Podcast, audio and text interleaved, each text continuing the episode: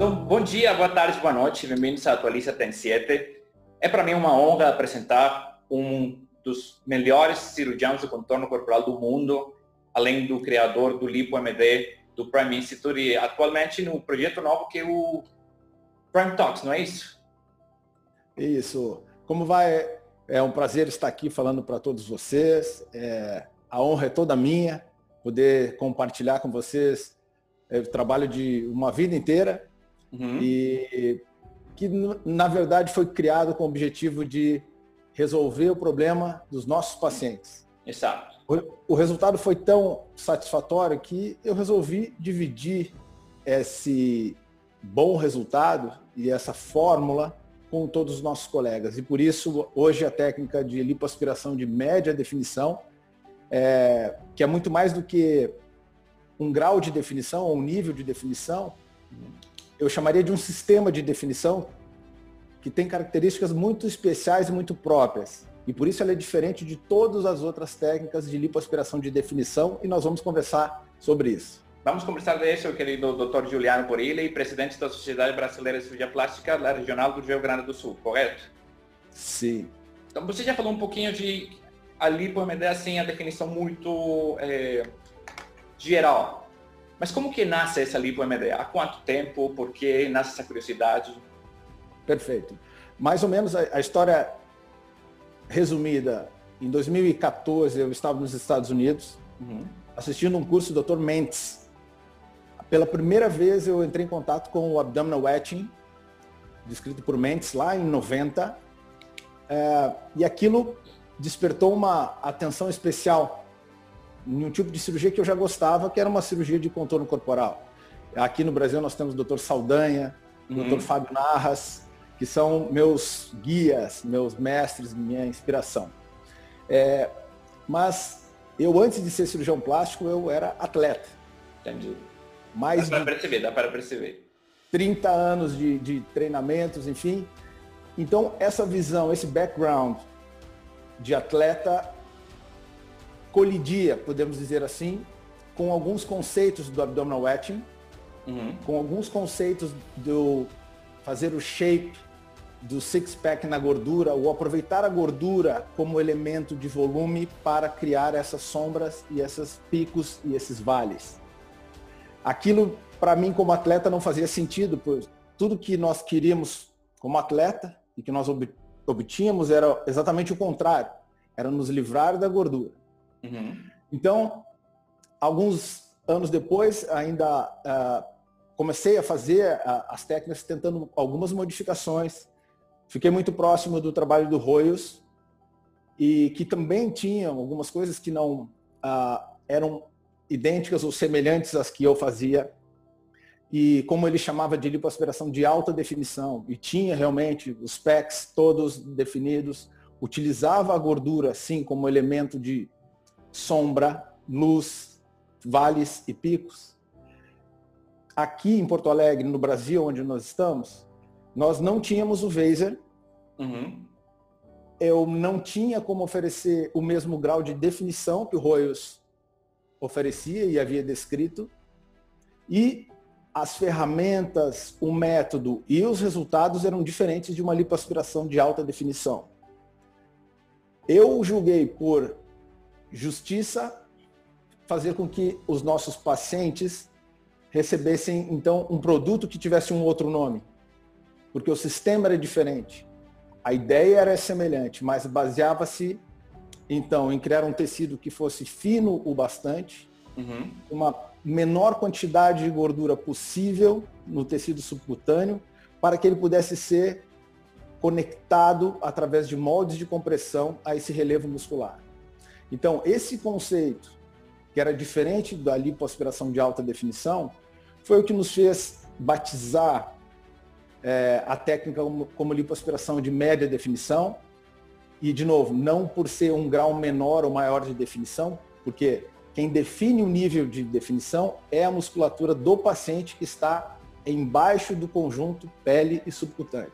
Uhum.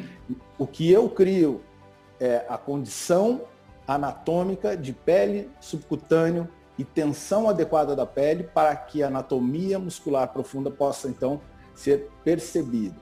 E essa foi a grande diferença filosófica, digamos assim, e por isso chamamos de lipoaspiração de média definição. Entendi. E aí vai, entra aquela frase que está agora bombando no mundo de construa seus músculos.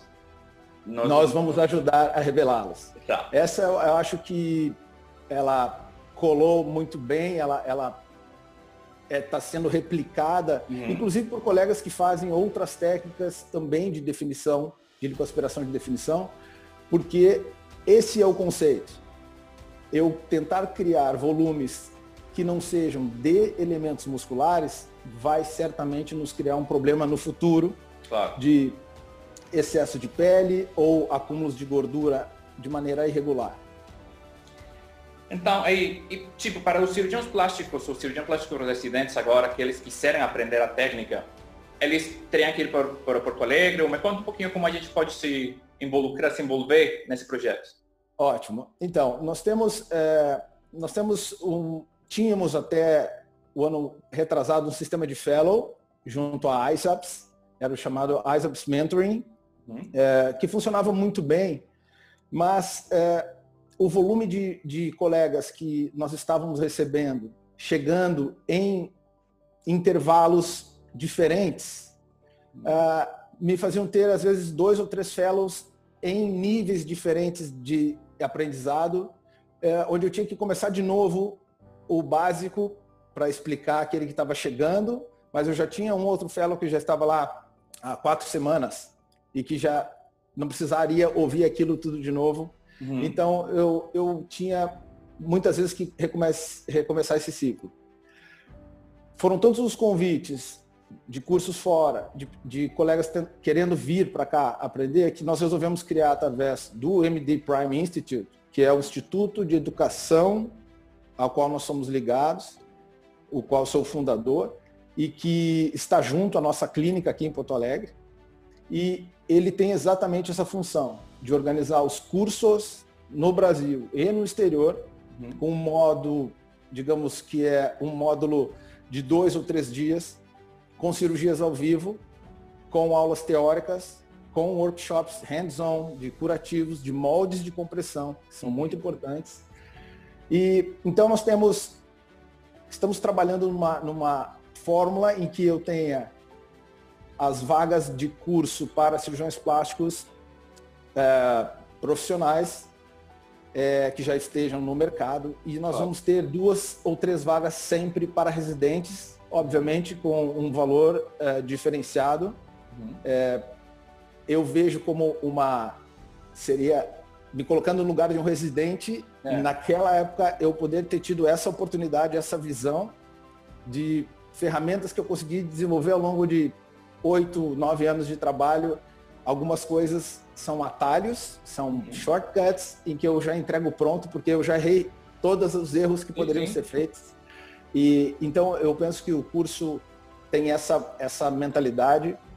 Uh, mesmo para profissionais, o custo desse curso é um custo bastante acessível. Nós calculamos sempre uh, que esse, esse profissional, com uma cirurgia, ele vai conseguir pagar o investimento do curso. Eu tive, eu tive e... o prazer de fazer parte da segunda turma, eu acho, do Andy Prime lá, lá, no Sul, e cada real valeu a pena. Assim, que bom. É muito bom. A, a, a, obviamente as, as, primeiras turmas também foram um aprendizado para a gente, uhum. porque nós estávamos é, ainda em, em, modulando o nível de, de, de, de informação que nós podíamos passar, a quantidade de informação. Mas a turma de vocês, eu me lembro, foi brilhante, todos saíram com uma formação adequada e prontos, e essa é uma vantagem. O, o, o aluno ele sai pronto do curso uhum. para voltar na segunda-feira e sim poder realizar os passos e os princípios, porque basicamente, você sabe, não precisamos de nenhuma máquina, não precisamos de nenhum aparelho, não precisamos de laser, vaser, disposables, software upgrades, uhum. manutenção programada, nada disso. não, isso para de... o residente que está começando é muito bom, porque às vezes não tem o dinheiro para fazer um investimento desse nível, entendeu? Certamente. É, e como você viu, é uma cânula simples, tem uhum. uma furação especial, aquela que dois furos ou três furos em linha de um, de um lado do tubo. Depois nós podemos falar por que esse tipo de cânula. E só isso. Então ele pode operar no interior do seu país, ele pode operar num grande hospital, um hospital obviamente seguro com estrutura, mas pode operar em qualquer hospital sem necessidade de grandes equipamentos. Os curativos e os moldes também são feitos de algodão, gaze, bandagens, material que tem disponível em qualquer lugar. Ótimo. Para os pacientes que estão escutando, porque não são os médicos que nos escutam e nos assistem, né? Todos os pacientes seriam eh, candidatos para uma lipo-MD ou não? Uh, veja bem, é, o conceito da lipoaspiração de definição é criar ou expor a definição muscular ou os contornos musculares da parede abdominal profunda. Se o paciente não tem nenhum tipo de treinamento, se ele não tem nenhum tipo de rotina atlética, não segue nenhum tipo de dieta adequada, primeiro que eu acho que esse não é um paciente que é candidato à lipoaspiração, qualquer que seja. Uhum. A lipoaspiração não é feita para emagrecer ninguém. Eu diria que a lipoaspiração de média definição é uma cirurgia que faz justiça aos pacientes que já seguem uma dieta controlada, digamos assim, mas tem uma rotina atlética, mas o seu abdômen não é compatível com o seu estilo de vida, porque é difícil realmente conseguir uma tensão na pele adequada, uma boa distribuição de gordura na secção do abdômen. Se nós vamos observar num, num, num, num look geral atlético de, de qualquer paciente que treina regularmente, o abdômen é a última seção corporal que vai ter definição ou vai ter um aspecto mais atlético. Uhum. As pernas vêm antes, os ombros, os braços, as costas, mas a, pé, a, a, parte abdominal realmente é a que mais requer, digamos, esforço. Então eu diria, se você tem uma rotina atlética, mesmo que não seja um profissional, obviamente, mas aquele paciente que segue uma rotina atlética três vezes por semana, vai à academia, cuida da alimentação, está dentro do peso, mas algumas coisas incomodam no seu abdômen e apagam ou não deixam aparecer realmente o que ele está realizando como trabalho na academia, esse é o paciente para fazer a lipoaspiração de média definição. Ótimo. Aquele paciente que quer se submeter para uma lipo-MD pode combinar com outros procedimentos ou, ou tem que ser só a lipo-MD? Ótimo. É, normalmente nós podemos combinar com cirurgias que não sejam muito extensas né? Uhum. Porque a lipo, lipoaspiração de, de, média definição, ela, ela é a maneira com a qual nós abordamos a lipoaspiração. Eu posso realizar uma abdominoplastia completa junto, uhum. eu posso realizar uma mini abdominoplastia completa, dependendo do caso, obviamente, porque a lipoaspiração, como nós sabemos, ela não corrige excesso de pele, uhum. ela não corrige flacidez de pele. Então, cada vez que o paciente tem musculatura, mas falta a tensão certa na pele ou tem algum excesso de gordura localizada, nós temos que combinar os três elementos. Um exemplo, paciente pós-gestação, teve dois, três filhos, um filho, pode ter uma diástase da musculatura dos retos abdominais, pode ter uma hernia umbilical, uhum. e pode ter uma facidez de pele com estrias ou não estrias e a gordurinha localizada. Mas essa paciente treina, essa paciente segue uma rotina adequada, ela, ela está bem, mas aquela secção do abdômen tem alterações anatômicas e funcionais que não vão ser reparadas com exercício. Uhum. Esse é o paciente que vai se beneficiar de uma lipoaspiração de definição combinada à correção da diástase, da hérnia e da remoção de pele. A gente tem que compreender que para haver definição maior ou menor grau, eu não estou falando aqui de definição, vejam bem, eu não estou falando, quando eu falo de definição, eu não falo no six-pack sempre. Uhum. Eu falo de uma parede abdominal que tem os relevos musculares mais perceptíveis. Entendi. Porque a parede muscular, ela não é reta, ela não é plana, ela tem áreas com mais músculos, áreas de transição entre os grupos musculares que são mais negativas. Então ela é irregular, tendo volumes, depressões e o que a gente faz com a, com a, com a lipoaspiração de média definição é conectar de novo essa pele subcutâneo a esses relevos. Então, o que a gente pode dizer sempre para os pacientes, eu não posso garantir o grau de definição, pois esse é você que vai definir. Mas eu posso garantir que eu vou lhe fazer uma lipoaspiração que não vai ter uma cara, um aspecto de abdômen lipoaspirado. Entendi. E além disso, que você é um grande empreendedor e um gênio da cirurgia no contorno corporal, não vou me cansar nunca de falar isso, você tem outra inovação importante, a luta contra o umbigo triste. Sabe que é, essa é uma, é uma um complemento, uma característica da própria técnica. Para você ter uma ideia, mais de 90% das lipoaspirações tradicionais, num, levantamento bastante simples que nós realizamos na, na PRS, uhum. né, na revista, é, tem alguma alteração da posição do umbigo ou horizontalização do umbigo pós-lipoaspiração. Uhum. Isso é, foi uma análise, não foi um trabalho especificamente, mas foi uma análise computadorizada de fotografias publicadas em fotos de pré e pós, é, em trabalhos de grandes séries de lipoaspiração. Muito bem. Esse era um desafio que também me incomodava, porque um abdômen atlético, ele tem músculos, uhum. mas ele não pode ter uma pele frouxa e umbigo horizontalizado dobrado. Não uhum. combina. E eu percebi, quando eu comecei a fazer depois de cinco anos operando esses pacientes, sem publicar nada. Cinco uhum. anos só trabalhando e estudando e analisando é, fotografias através do Mirror uhum. e medidas, estatísticas, enfim.